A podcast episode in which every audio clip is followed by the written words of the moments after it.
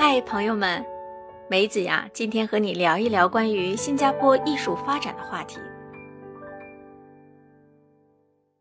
新加坡自建国至今，社会经济发展之后，社会对美育的要求进一步提高了。为了支持新加坡的未来经济，栽培多元人才，将新加坡发展为有创新能力的城市，为了能在东南亚区及以外的创意艺术领域建立领先地位，新加坡将如何做呢？欢迎收听《乐活南洋》，芝芝梅带你聚焦东南亚。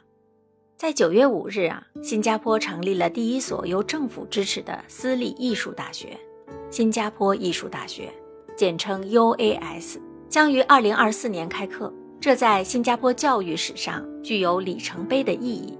艺术大学采取独立学院制度，保留了拉萨尔艺术学院和南洋艺术学院的自主性。这样安排呀。展现了对这两所有杰出成就和历史的美术学府的尊重。拉萨尔和南艺在艺术大学里仍然是两个独立的学院，享有独立的法律权益。拥有学位授予权的新中央机构 UAS Ltd 将提供行政等方面的支持。拉萨尔和南艺会继续开办专业文凭和大学文凭课程，学生在五级市一带原有的校园上课，这个不变。那么，UAS Ltd 则设在这两所院校附近的国家设计中心。这两所学院会展开合作，为学生们提供更多学习选项与机会，包括跨院修读学习单元、联办选修课，比如说数码科技应用，还有亚洲美术等等。那么，新加坡为什么会大力支持艺术大学呢？首先啊，就新加坡一贯的务实传统。经济效益啊，向来是国家决策的重要参考。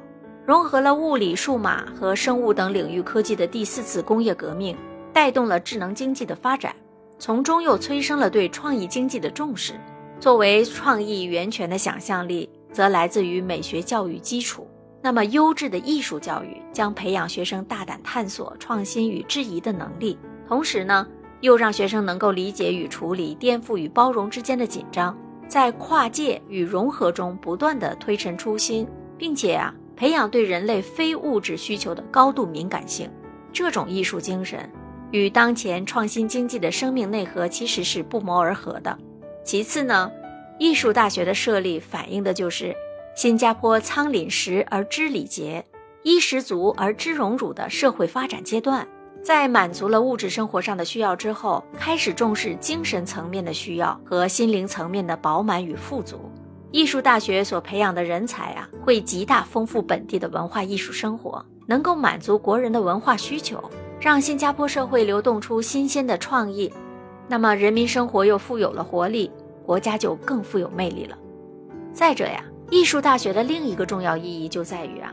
他肯定了多年来本地艺术工作者所取得的突出成就，为那些热爱艺术的青年一代提供了更多更广的进修机会。颁发大学文凭啊，也能让一些担心孩子没有出路的父母放心让孩子追求自己的艺术理想。在提高本地美学教育的同时呢，艺术大学更有助于美育的普及，吸引更多的家长在中小学阶段就能够开始重视和鼓励孩子的艺术修养。让所有公民的各种才华，包括学术外的艺术禀赋，都能够得到施展的空间。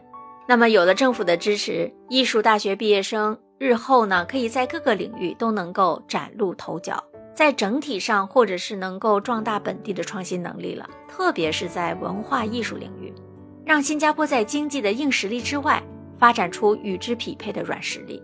来实现教育部在东南亚区及以外的创意艺术领域建立领先地位的殷切期待。你像日本的工艺水准、当下的韩流、泰国的美食，都是这些亚洲国家国际吸引力的重要手段了。那么，新加坡如果能够发展出深具南洋特色的艺术产出，自然也有提升世界影响力的效果。想必新加坡也是希望通过大力支持艺术大学的发展。培养出大批能够创作深具本地色彩作品的毕业生吧，必然能够产生更大的融合力。一方面让开放的新加坡更具备敞开胸怀的文化自信，另一方面也让新加坡焕发近者悦、远者来的吸引力。这样看来呀，艺术大学任重而道远呀。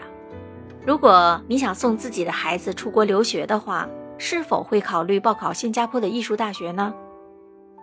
今天的话题梅子就分享到这里，希望我的分享能给你带来益处。你有什么想法要与我分享吗？欢迎在评论区留言互动哦。想听更多关于新加坡和东南亚的新话题，敬请关注订阅。咱们下期节目再见，拜拜。